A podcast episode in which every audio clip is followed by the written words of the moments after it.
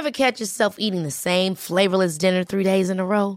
Dreaming of something better? Well, HelloFresh is your guilt-free dream come true, baby. It's me, Kiki Palmer.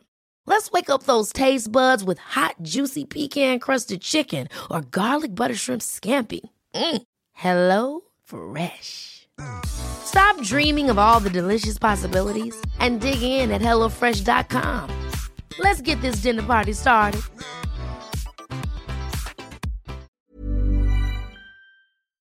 Heraldo Radio, la HCL se comparte, se ve y ahora también se escucha. Esto es República H, la información más importante de lo que pasa en el interior de la República, con el punto de vista objetivo, claro y dinámico de Blanca Becerril.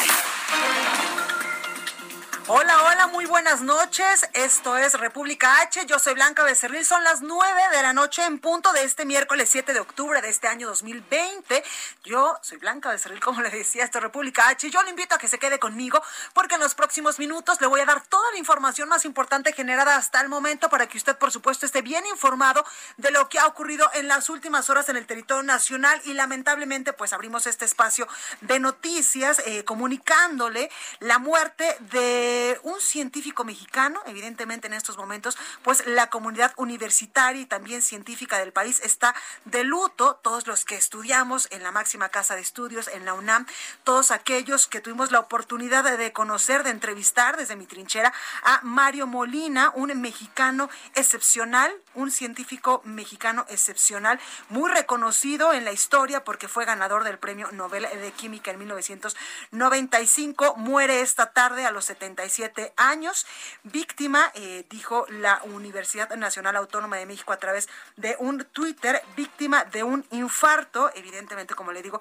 pues toda la comunidad universitaria, toda la comunidad científica del país, estamos de luto por la muerte de un grande, se nos fue un grande este, eh, pues este miércoles 7 de octubre del 2020 y por supuesto que a través de redes sociales muchísimos políticos muchísimas personalidades y también e incluso es trending topic en estos momentos el científico mexicano, el físico eh, eh, de físico química, él era doctor en físico química, el científico mexicano, ganador del premio Nobel de Química, Mario Molina, pues en estos momentos es trending topic. Hace unos momentos pues también ya veíamos que su cuerpo estaba siendo trasladado a los servicios funerarios. Y por supuesto como ya le decía yo a través de varias redes sociales, a través de Twitter sobre todo, hay muchas, muchas muestras de afecto para con este grande, este grande Mario Molina. Por ejemplo, el presidente de México, Andrés Manuel López Obrador, tuiteaba hace, eh, pues hace algunos minutos, lamento el fallecimiento del doctor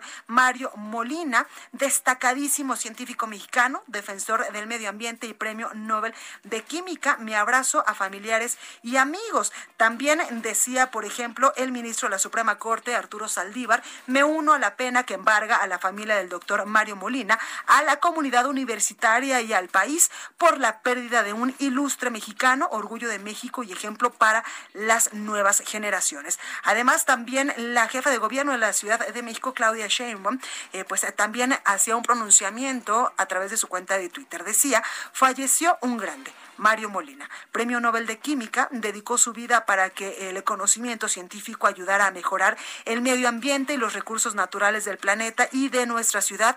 Nuestro cariño a sus familiares, alumnos y también amigos. También en este mismo sentido, el Twitter del secretario de Relaciones Exteriores, Marcelo Ebrard, lamento profundamente el fallecimiento del doctor Mario Molina, Premio Nobel mexicano, científico comprometido y capaz. Abrazo solidario a sus familiares amigos, descanse en paz. Y otro más, eh, también de un, eh, pues de un exfuncionario que estuvo en contacto, trabajando mucho con eh, el doctor Mario Molina, pues es el ex candidato a la presidencia de la República y también secretario de Hacienda, de Relaciones Exteriores, de Cedesol. Me refiero a José Antonio Mid Curibreña, quien dice también a través de su Twitter y él, pues sube incluso una foto con el doctor Mario Molina, dice José Antonio Mid, muy lamentable el deceso de don Mario Molina a la distancia sus aportaciones se ven aún más imponentes. Identificar un problema y cómo resolverlo. Sumar voluntades y acciones alrededor de una estrategia. Se va a extrañar su voz. Ofrezco mi mis oraciones a su familia y amigos. Y es que la última batalla eh, que, pues que luchó Mario Molina, este premio Nobel de Química 1995, fue la dura crítica que hacía a la clase política por el uso de cubrebocas en aquellos momentos, eh, eh, por junio, julio de este año, pues pedía a toda la clase política en México que usara el cubreboca, que pues fuera obligatorio incluso y que la clase política pues tenía que poner el ejemplo a toda la población de que este, este, pues este cubreboca era una medida eficaz para contrarrestar los efectos del coronavirus, para contrarrestar la propagación de este, eh, de este COVID-19 que en estos momentos pues nos sigue poniendo en alerta a México y al mundo. Descanse en paz. Mi más sincero reconocimiento al doctor, al doctor Mario Molina. Bueno, también hay información importante sobre, por supuesto, el huracán Delta, sobre eh, pues las vacunas de la influenza que ya el IMSS este viernes pues arranca esta campaña de vacunación y también aparece el exsecretario de Seguridad eh, Genaro García Luna allá en una corte de Estados Unidos, donde pues se declara inocente. Vamos eh, ya a arrancar con la información a un resumen de noticias y comenzamos. Yo soy Blanca Becerril, esto es República H, quédese con ella. En resumen. El huracán Delta se degradó a categoría 1 al localizarse a 90 kilómetros del noreste de Progreso, Yucatán. Durante la madrugada impactó en Quintana Roo. Esta mañana el presidente de México, Andrés Manuel López Obrador, habló de la desaparición del Fonden denominado que se usaba como caja chica y argumentando las diferentes secretarías que se harían cargo de ayudar a los damnificados. Escuche decían, qué contradicción. Está el huracán Delta y al mismo tiempo se está desapareciendo el Fonden. Eso no tiene nada que ver con el hecho de que nosotros tenemos que apoyar a damnificados. Para eso está la Secretaría de Bienestar, la Dirección de Protección Civil, para eso está la Secretaría de Marina con su plan Marina, la Secretaría de la Defensa con el plan DN3. No quiere decir que se va a dejar de atender a la gente. La Universidad Nacional Autónoma de México informó esta noche el lamentable fallecimiento del doctor Mario Molina, quien en 1995 ganó el Premio Nobel de Química por sus investigaciones sobre la química atmosférica y la predicción del adelgazamiento de la capa de ozono como consecuencia de la emisión de gases industriales y clorofluorocarburos. El reporte de la Secretaría de Salud Federal reveló que en México ya suman 799.188 casos confirmados de coronavirus y 82.726 muertes. A nivel internacional, el conteo de la Universidad de Johns Hopkins de los Estados Unidos reporta que hoy en todo el mundo hay 35.998.000 contagios del nuevo COVID-19 y 1.052.000 muertes. El secretario general de la ONU, Antonio Guterres, llamó a los gobiernos de todos los países a invertir más en la cobertura universal de salud, ya que la pandemia de coronavirus ha demostrado que este tipo de medidas son esenciales para tener una buena preparación ante emergencias. Y el gobierno de Italia anunció que imponer el uso obligatorio de mascarillas o de cubreboca fuera de casa es indispensable para tratar de enfrentar el nuevo rebrote de la pandemia en Europa, a pesar de que en el país en estos momentos registra una de las tasas más bajas de contagios en la región. Reporte vial. Y vámonos rápidamente con mi compañero Gerardo Galicia a las calles de la Ciudad de México. Gerardo, ¿cómo estás? Muy bien, mi querida Blanca, excelente noche, amigos de Heraldo Radio. Tenemos información para quienes vayan a utilizar la avenida Chapultepec. De momento ya está avanzando bastante bien entre insurgentes y el circuito bicentenario. Pueden eh, transitar sin ningún problema, únicamente no hay que abusar del acelerador y ahora estamos recorriendo constituyentes entre periférico y el circuito interior presentan similares condiciones. De momento ya tenemos mínima afluencia de vehículos y el avance extraordinario. Por lo pronto, el reporte. Gracias, Gerardo. Cuídate. Claro que sí, excelente noche. Gracias, Daniel Magaña. ¿Tú dónde te encuentras esta noche? Cuéntanos. Actualmente nosotros nos encontramos haciendo un recorrido en la zona del anillo periférico sur, pues prácticamente es la zona de San Jerónimo hasta la incorporación hacia la calzada México-Xochimilco. Ahora únicamente en este último punto, en esta incorporación hacia los carriles laterales, encontramos circulación lenta, pero en términos generales el anillo periférico sur con un buen avance, un poco más adelante, bueno, por la zona de obras de Cuemanco, la reducción de carriles, pues sí genera también un largo rezago vehicular, sobre todo para quien continúa hacia la zona de la avenida Canal de Chal bien hacia la zona del periférico oriente. El reporte. Muy buena noche. Muchísimas gracias, Daniel. Cuídate. Continuamos atentos. La nota del día. Y por supuesto que la nota del día, ya se lo decía hace unos minutitos, pues es el impacto del huracán Delta que ya se degradó, gracias al cielo, a categoría número uno después de, tocar eh, las costas de Yucatán. Esta madrugada, el huracán eh, que se había previsto, pues eh, incluso estuvo en algún momento en huracán categoría cuatro pues dejó varios, varias afectaciones, varios destrozos, sobre todo allá en Cancún, varios eh, pues municipios, ayer se lo decíamos nosotros aquí y hablábamos con el vocero del gobierno de Quintana Roo, que nos decía que ayer a las nueve de la noche, 10 de los 11 municipios allá en Cancún, eh, eh, perdón, en Quintana Roo, entre ellos evidentemente Cancún, pues estaban en alerta máxima por el paso del huracán Delta, que le digo yo, gracias al cielo, pues ya se ha degradado a categoría 1 y en estos momentos pues sigue su trayectoria, así que nosotros estamos muy al pendientes de lo que suceda en las próximas horas. Y es que ya le decía yo que el huracán Delta se degradó a categoría 1 a localizarse a 90 kilómetros al noreste de Progreso, allá en Yucatán, así lo informaba esta noche la Comisión Nacional del Agua, decía la Comisión Nacional del Agua que se desplaza al noreste a una velocidad de 28 kilómetros por hora con vientos de 140 kilómetros por hora. Se prevé que a partir de las 19 horas de, este, de este día, pues dejen de sentirse los efectos de viento y lluvias en Mérida, sobre todo en unos momentos más estaremos eh, comunicándonos con nuestro compañero Herbert Escalante para ver si exactamente a las 7 de la noche, pues estos efectos del huracán eh, Delta ya habían bajado allá en Mérida y también la Conagua decía que en el caso de Progreso en Yucatán, pues hasta las 22 horas se sentirían estos efectos. Vamos precisamente con nuestro compañero Herbert Escalante hasta Yucatán para conocer cuál es la situación en estos momentos del huracán Delta, que pues como yo le digo, gracias al cielo, pues ya se degradó a categoría 1. Herbert, ¿cómo estás? Hola, buenas noches, muy bien. Pues te comento, Delta provocó importantes afectaciones en el oriente de Yucatán. Todo el municipio de Tizimín, en donde impactó de forma directa y por donde ingresó la mañana, se quedó sin energía eléctrica durante muchas horas. De hecho, hay algunas, algunos sectores que todavía no han regresado a la luz. Y bueno, cayeron árboles y postes y volaron algunos techos de las viviendas. Así lo dio a conocer el alcalde Mario González, quien precisó que tiene reportes de severas inundaciones en las colonias El Aguacate y La Rejollada, las cuales presentan afectaciones similares hace unos días con el paso de la tormenta tropical Gama. Sobre las, las comisarías, bueno, apenas están logrando contactar con algunas porque, bueno, no todas tienen señal telefónica en Internet, porque, bueno, fue parte de lo que falló eh, con el paso de la tormenta. El personal militar se trasladó como parte del, del plan DN3 en su fase de auxilio a la colonia Yucatán, Popolná y Escán, que son comisarías de este municipio. El gobernador Mauricio Vila Dosal informó también que los accesos carreteros a los municipios de San Felipe y Río Lagartos están cubiertos de agua, por lo que no se podía ingresar ni salir. Esto ya está mejorando.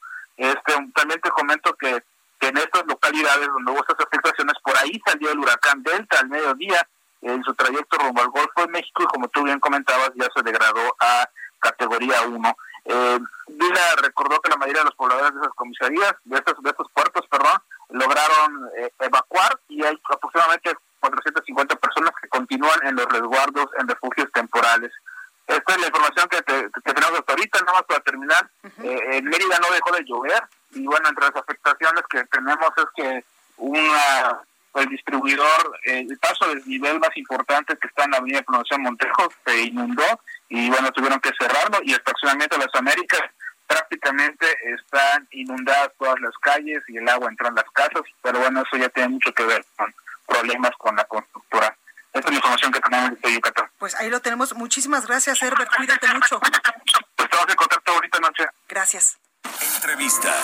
Bueno, y precisamente para hablar, eh, pues cuáles han sido las afectaciones al servicio eléctrico, sobre todo en Yucatán y en Quintana Roo, tengo en la línea telefónica a Guillermo Arismendi, él es coordinador nacional de distribución de la Comisión Federal de Electricidad. Muy buenas noches, ¿cómo está?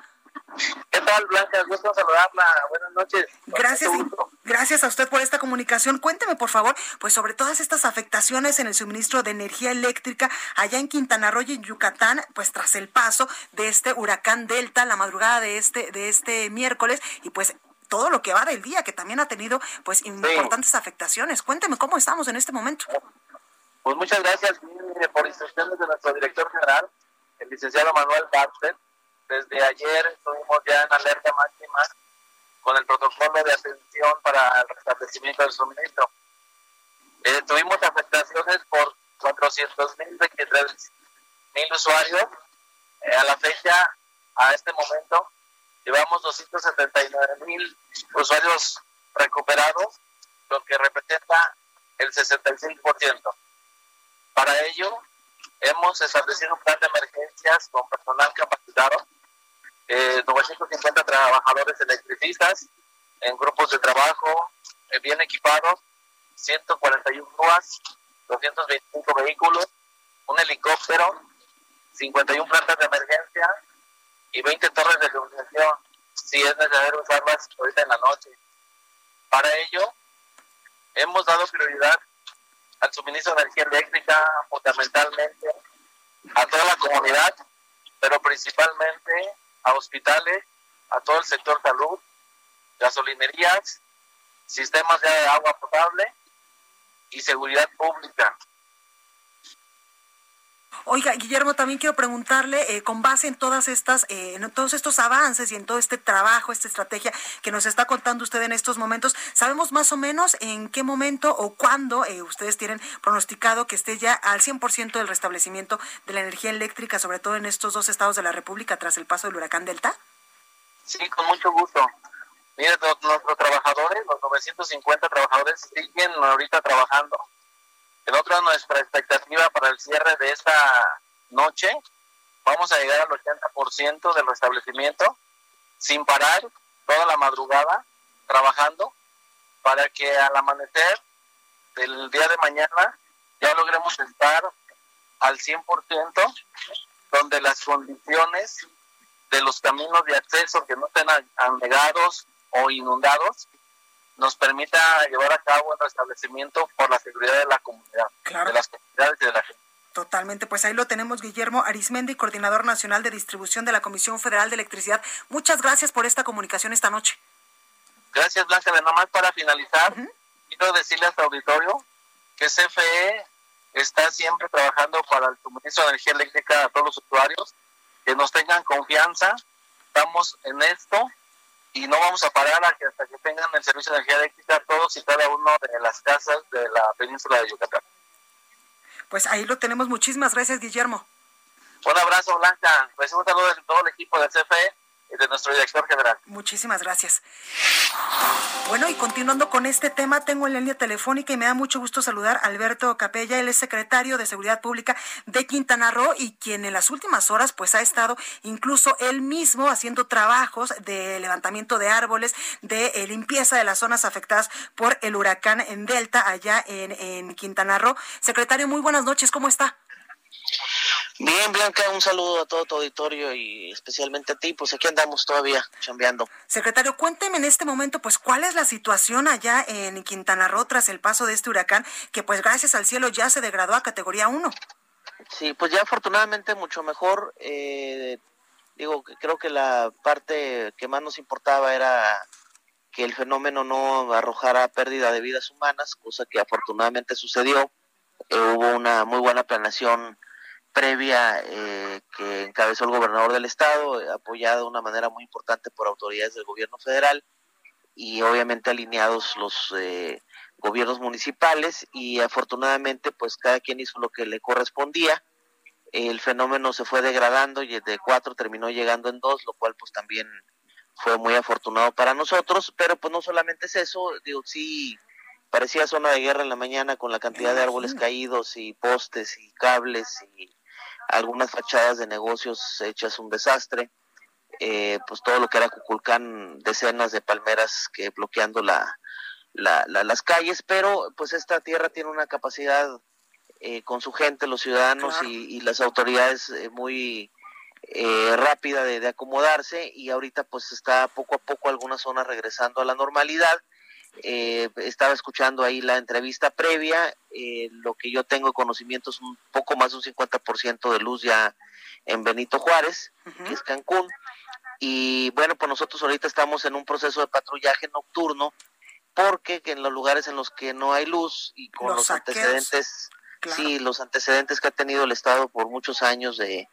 de que aquí se, hay algunos grupitos que quieren pasarse de listos, pues bueno, es un, es un reto importante, entonces eh, digamos que tenemos eh, cerca de 10 horas todavía que son sumamente importantes y logramos salir avante sin, sin incidentes, pues va a significar que eh, todo el proceso previo, durante y posterior al huracán, eh, pues trajo las más, eh, trajo mínimas afectaciones en relación a lo que se preveía. ¿no? Totalmente, secretario. Qué buena noticia esta que nos da de que hasta el momento Quintana Roo pues está con saldo blanco después de, del paso de este huracán.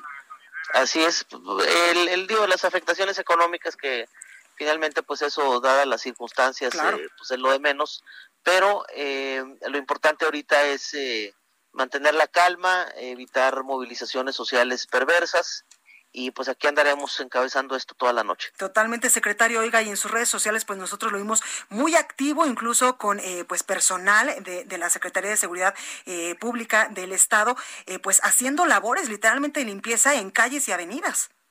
Sí, nos tocó algunas unidades de este, eh, eh, apoyamos ahí con algunas brigadas. La verdad es que independientemente de todo el personal que hay, la verdad es que nunca es suficiente cuando hay dimensiones como las que vivimos entre ayer y hoy.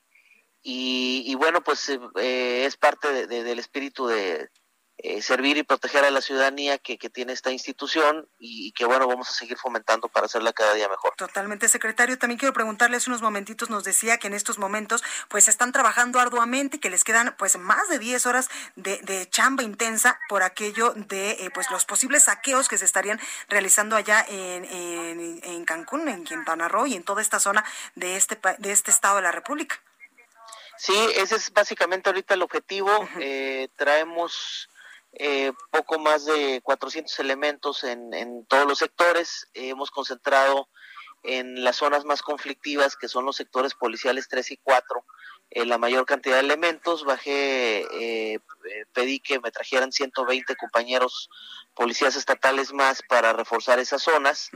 Y ahorita pues están distribuidos atendiendo eh, pues la cantidad de reportes que hay. No debo reconocer, este Blanca, que no hay vaya la, la cantidad eh, de llamadas de emergencia que, que, pudimos haber este, esperado, pero sí traemos una bronca con la comunicación porque se nos cayó el 4G, el 3G es un relajo, entonces hay muchas zonas ciegas o sordas, como le quieras llamar, y, y que, que, es muy difícil como comunicarse, y pues ahí traemos un reto importante, la frecuencia de la policía está saturada, este, por la falta de comunicación, telefónica y, bueno, pues eh, eh, estamos atendiendo todo eso como, como debe ser, ¿no? Totalmente. Y hablaba también, secretario, de retos y otro de los retos importantes es que ustedes ya llevaban eh, pues un tiempito con este asunto de la recuperación económica de esta emergencia sanitaria derivada del confinamiento, del cierre de negocios, de todo el sector turístico por el tema del coronavirus y lamentablemente pues con el paso de este huracán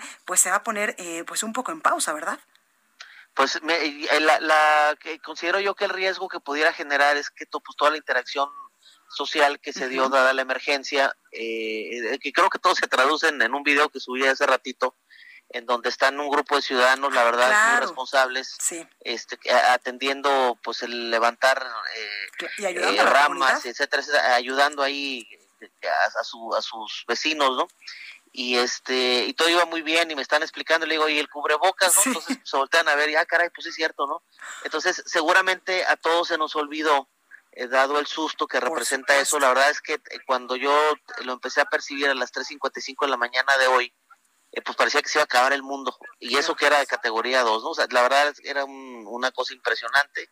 Este de repente a las 4.26 se va la luz y pues se complican más las cosas entonces, eh, pues sí es una, una vivencia eh, que me imagino muchos ciudadanos que nos escuchan lo, lo, lo, lo, lo han tenido y no se lo deseo a nadie, pero es, es, compleja eh, y, toda la mente se concentra en eso. Entonces, en los albergues, y amén de que se tomaron todas las medidas este, sanitarias, la realidad es que pues nunca es suficiente dadas las dimensiones de este tema y dejas en segundo lugar una situación que también es prioritaria. Entonces vamos a esperar 15 días, ojalá esto no nos genere un rebote, una bronca fuerte, ¿no? Pues eh, esperemos que todo salga como debe ser. Ahí lo tenemos, el secretario de Seguridad Pública de Quintana Roo, Alberto Capella. Muchísimas gracias por esta comunicación y también por el trabajo que está haciendo allá en Quintana Roo, donde yo le decía hace unos momentos que hasta árboles lo vimos eh, pues moviendo hace eh, pues durante la tarde en estas redes sociales. Gracias, secretario, y toda la suerte del mundo para esta recuperación que pues ya se avecina allá en Quintana Roo después de esto. Pues esperemos que sea rápido para recibirlos con mucho gusto, como siempre, con los brazos abiertos. Muchísimas gracias secretario. Cuídese mucho. Bueno, pues ahí lo tenemos, la situación en estos momentos allá en Quintana Roo. Vamos rápidamente al sacapuntas del día de hoy con mi compañera Itzel González. Yo soy Blanca de Cerril, esto República H, no se vaya, que yo vuelvo con más. Sacapuntas. Nos dicen que pese a la filtración del dictamen que presuntamente anularía la encuesta para definir al próximo dirigente de Morena, el Tribunal Electoral del Poder Judicial de la Federación, que preside Felipe Fuentes, mostró solidez institucional. Fue unánime el voto a favor de que el INE continúe con el proceso y además los magistrados desarticularon la mala fe de los que asumieron que pasaría lo contrario. Nos recuerdan que fue la secretaria de la Función Pública, Irmeréndira Sandoval, quien expuso años atrás la presunta opacidad en los fideicomisos, cuya extinción se avaló ayer en San Lázaro. Lo plasmó en libros y artículos y sus conceptos se concretaron en la iniciativa votada, igual que la propuesta de garantizar la entrega de recursos de manera transparente.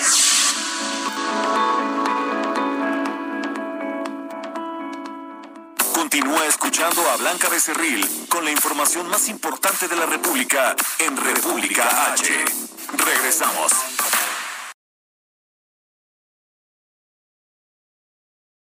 Heraldo Radio, la HCL se comparte, se ve y ahora también se escucha.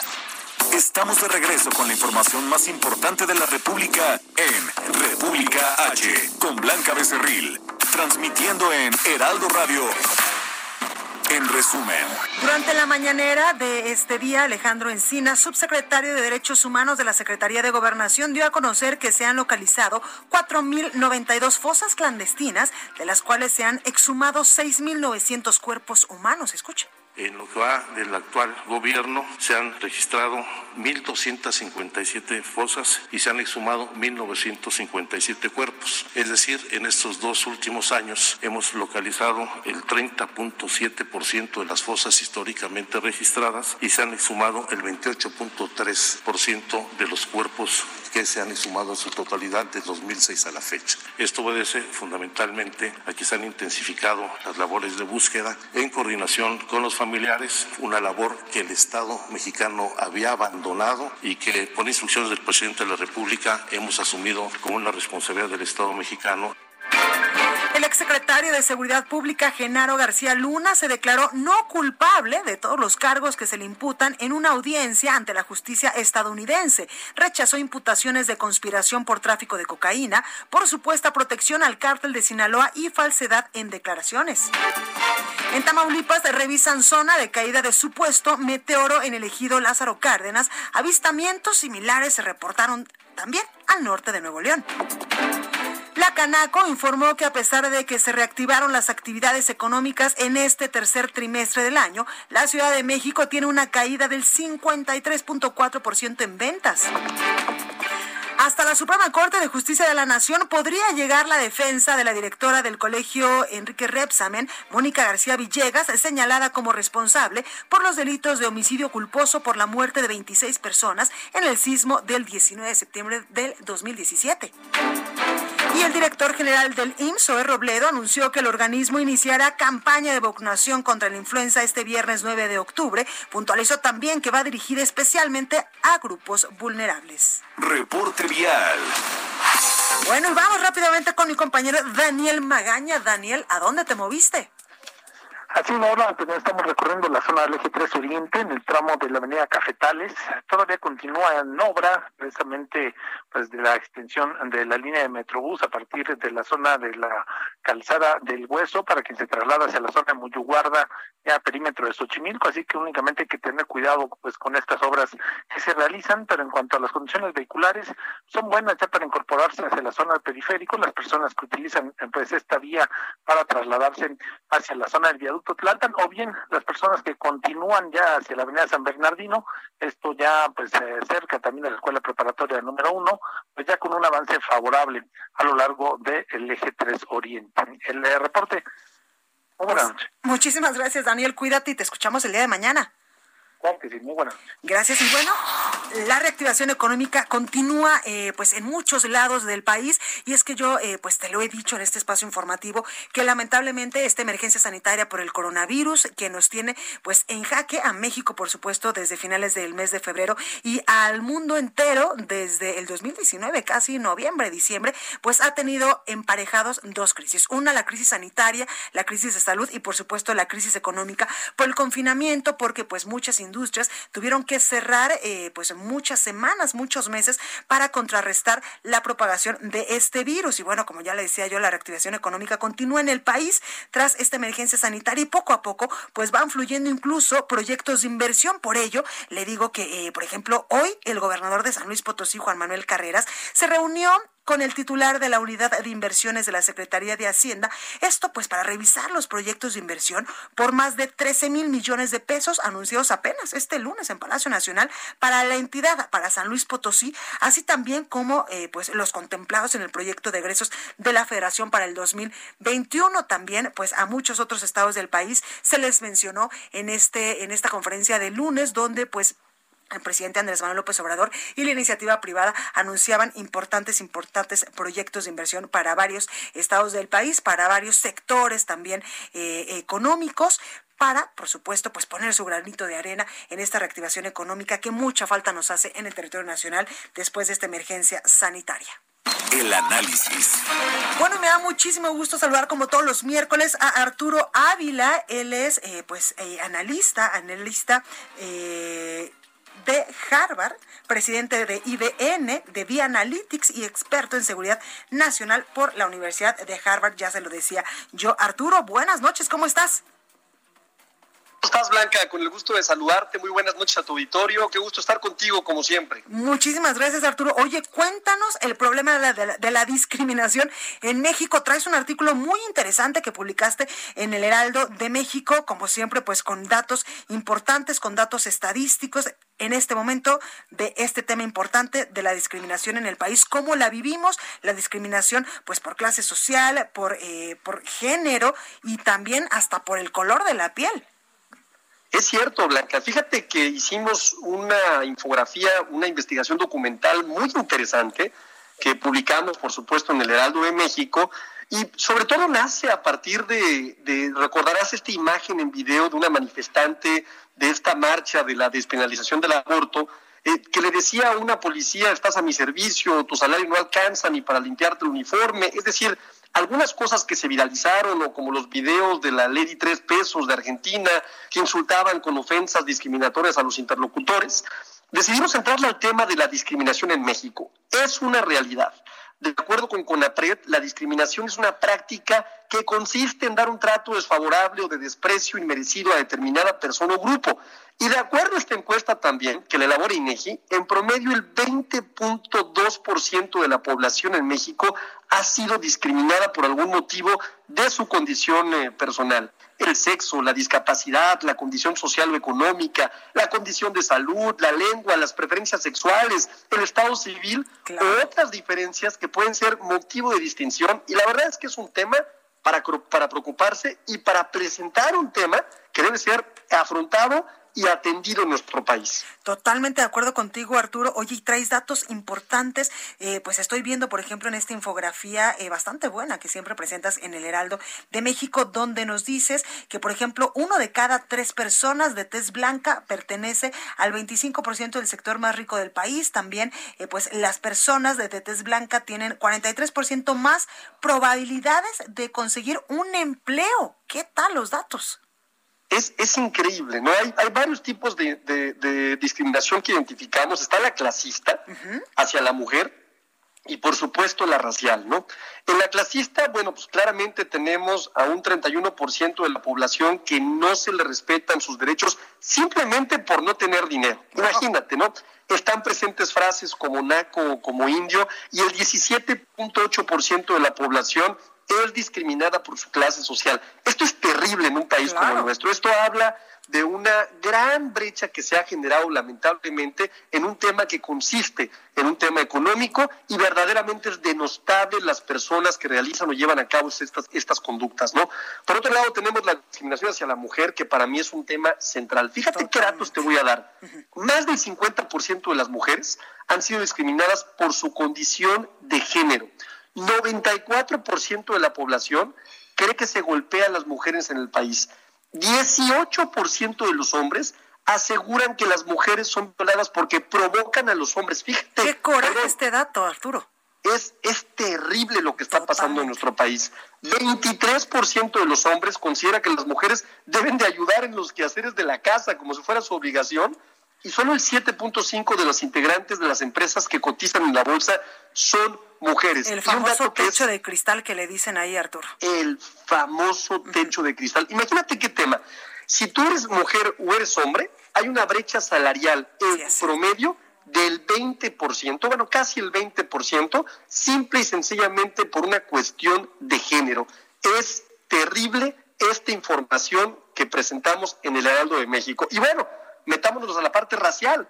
Resulta que una de cada tres personas de tez blanca pertenece al 25% del sector más rico del país y que las personas de tez blanca, como lo mencionabas hace unos minutos, tienen un 43% de probabilidades de conseguir un empleo prestigioso y bien remunerado. El 74.9% de los hablantes de lenguas indígenas viven en la pobreza y 7 de cada 10 personas de piel morena ocupa el puesto más bajo en su lugar de trabajo. Es penoso, Blanca, es para llamar la atención, es para que lo atendamos y si verdaderamente queremos cambiar como país, tenemos que cambiar estas conductas que verdaderamente no nos vayan a llevar, no nos van a llevar a ningún lado. Por eso recomiendo entrarle a fondo a esta infografía, a este análisis.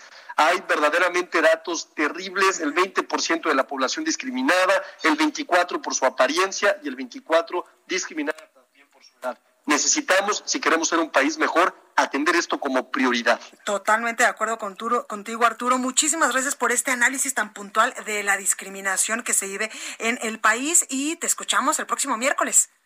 Nos vemos el próximo miércoles, Blanca. Como siempre, un gusto saludarte y un gusto que le entres estos temas que verdaderamente son importantes en México. Totalmente, Arturo Ávila, presidente de IBN, Vía Analytics, y como ya lo usted, lo usted lo escuchó, experto en seguridad nacional por ni más ni menos que la Universidad de Harvard. Gracias, Arturo. Cuídate.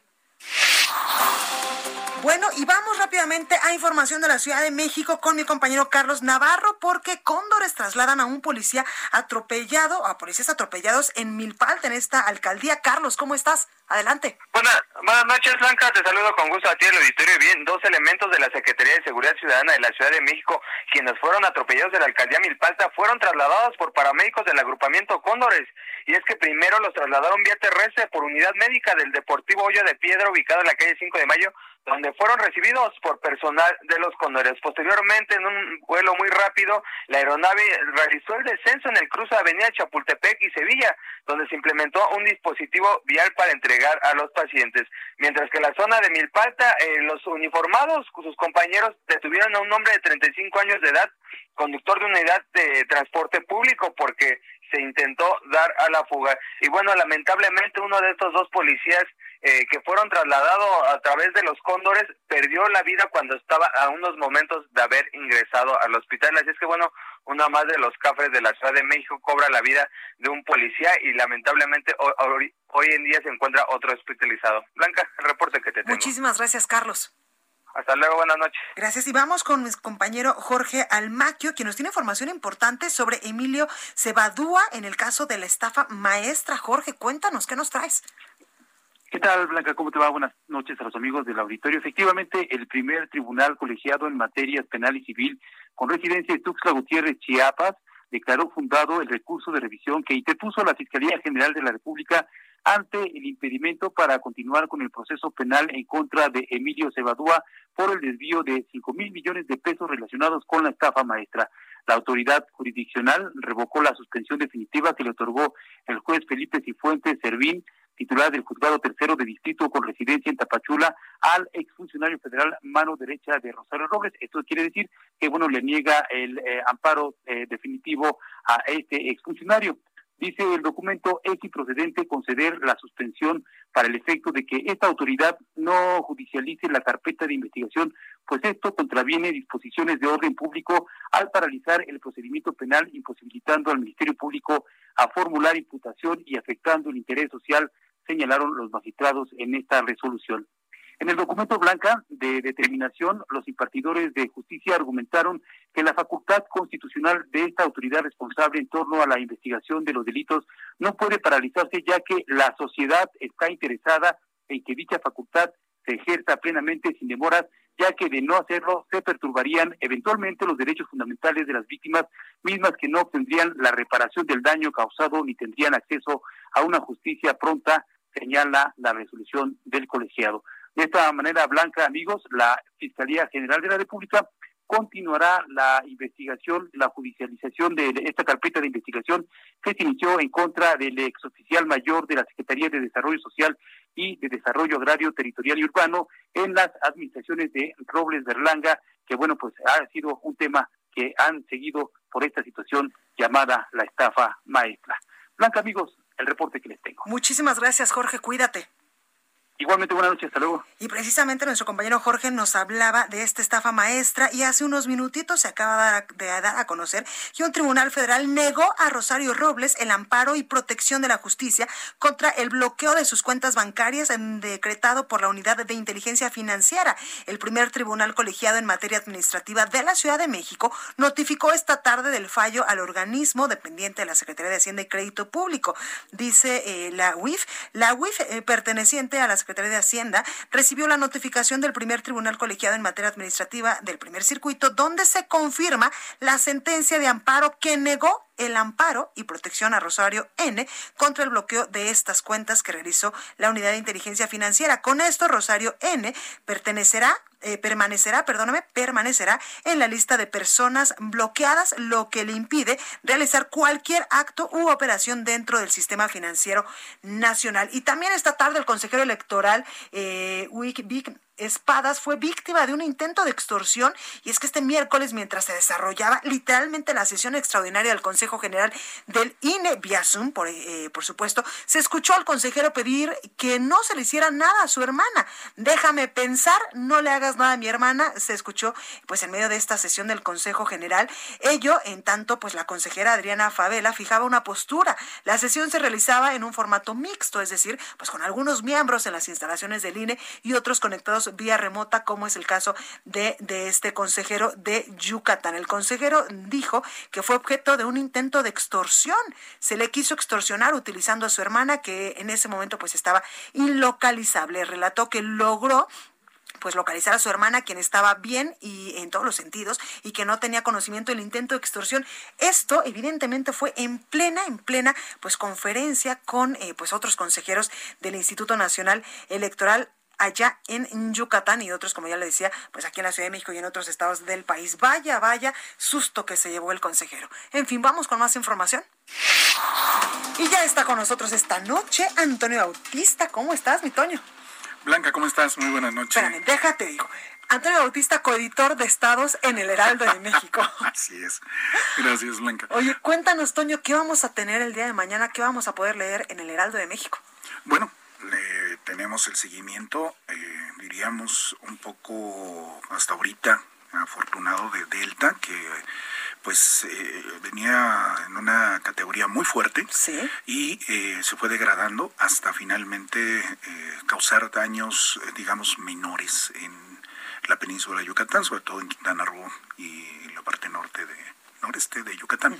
Y bueno, pues vamos a traer el seguimiento, vamos a traer eh, las voces y eh, también traemos, eh, en el caso del Estado de México, pues hay un municipio que gastó en esta pandemia en una instalación que pues resulta realmente ineficiente. Eh, los túneles sanitizadores, las autoridades de, salud advirtieron que pues no son... No, no servían. No sirven para nada. Pero aún así se gastó en ellos y aún los tienen y los tiene en funcionamiento un municipio del Estado de México que gastó 3 millones de pesos no, bueno.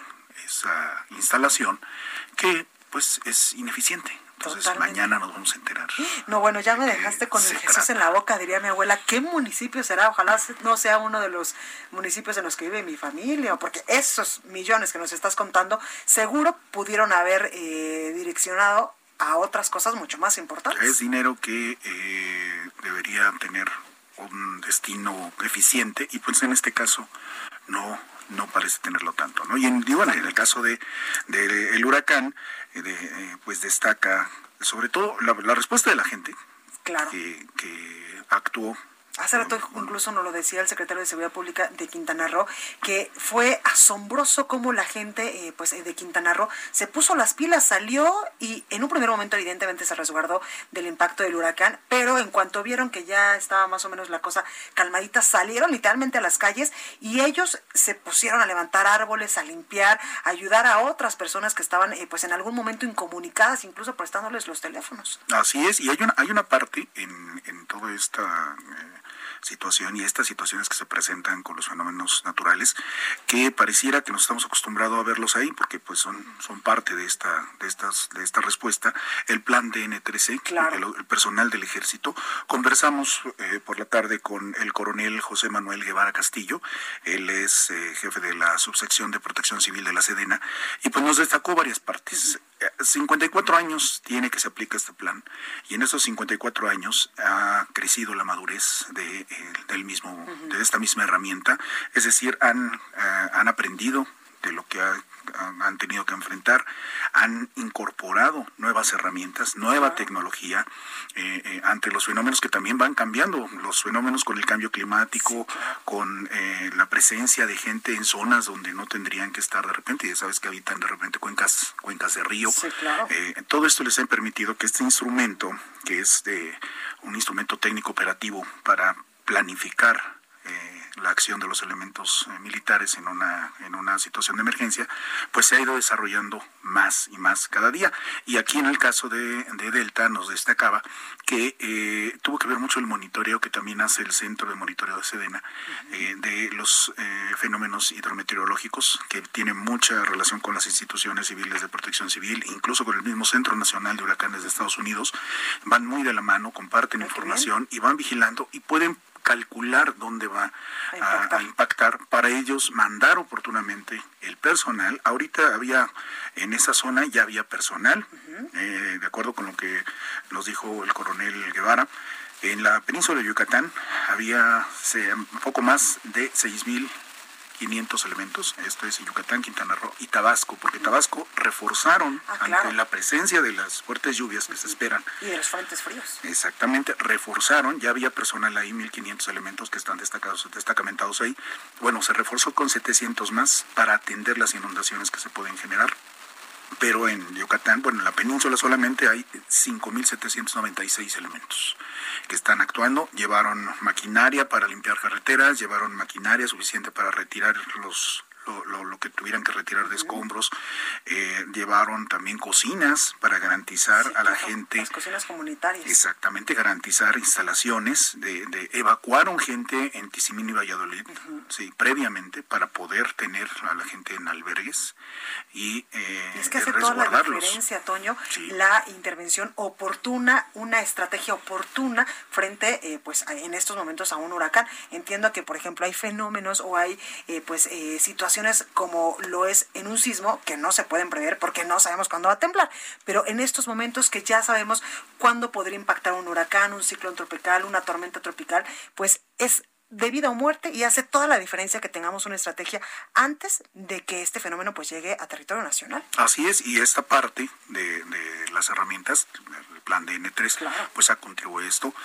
Y bueno, pues también desafortunadamente elementos han caído en el cumplimiento de su deber en este plan. Y, como nos decía el, el coronel Guevara Castillo, ellos lo hacen por su compromiso con la Constitución y por mucho cariño que le tienen a México. Totalmente. Pues mañana leeremos estas notas importantes. Mi Toño, muchas gracias y te escuchamos mañana. Gracias a ustedes. Buenas noches. Gracias. Bueno, hasta aquí este espacio informativo. Yo soy Blanca Becerril. Esto fue República H. Yo lo dejo con la nota amable de este miércoles. Cuídese mucho.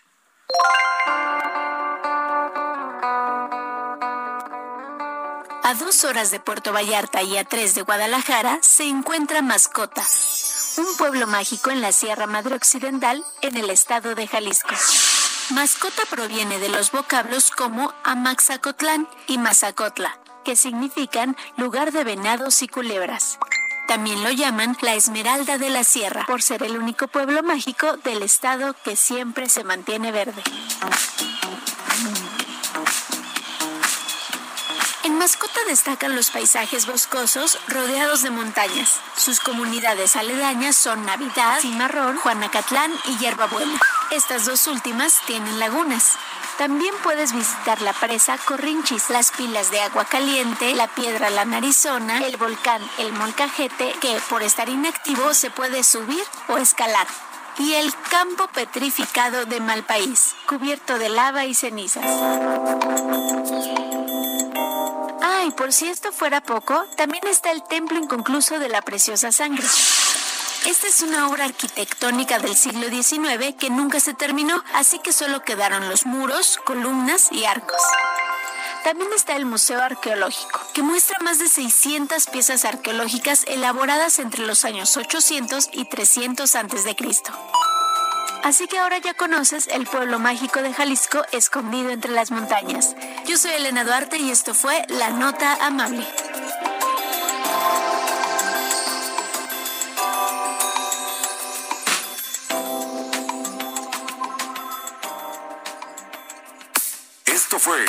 República H, la información más importante de lo que pasa en el interior de la República, con el punto de vista objetivo, claro y dinámico de Blanca Becerril. Continúa escuchando Heraldo Radio, donde la H suena y ahora también se escucha. Una estación de Heraldo Media Group. Heraldo Radio, la HCL se comparte, se ve y ahora también se escucha. Ever catch yourself eating the same flavorless dinner three days in a row? Dreaming of something better? Well, HelloFresh is your guilt-free dream come true, baby. It's me, Kiki Palmer. Let's wake up those taste buds with hot, juicy pecan-crusted chicken or garlic butter shrimp scampi. Mm. Hello Fresh. Stop dreaming of all the delicious possibilities and dig in at HelloFresh.com. Let's get this dinner party started.